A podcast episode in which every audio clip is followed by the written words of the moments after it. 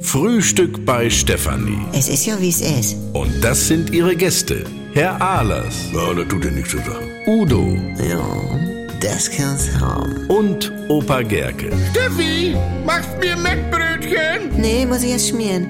Milch und Zucker nehmt ihr selber, ne?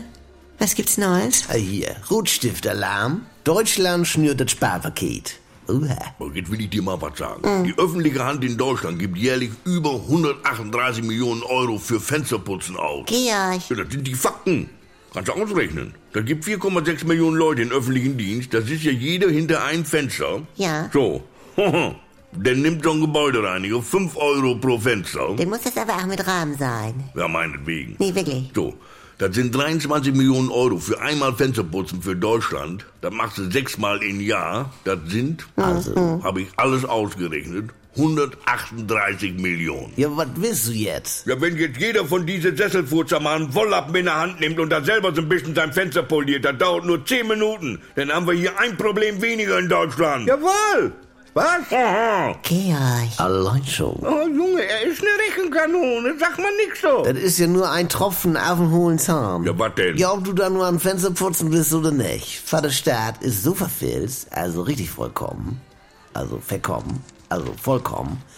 Allein, was da alles unterschlagen wird. Udo. Nee, es riecht mich auf. Das sind griechische Verhältnisse. Wo bleiben denn die schönen Damenuhren mit Lederarmband oder Gummihandschuh mit Rosenschere? Oh, jetzt wieder wunderlich, du. Säulengrill und Knarrensatz, Kofferset. Udo, was redest du? Leute, hallo? Stichwort Zeitungsabo auf Staatskosten.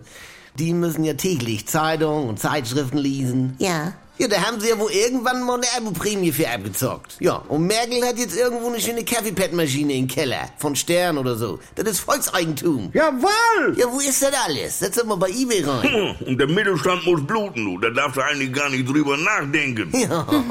Bist du soweit, Franz? Hm. Ich brauch noch kleine Schüssel mit vier Buchstaben. äh. Mufa. Hm, stark, Udo. Kommt hin.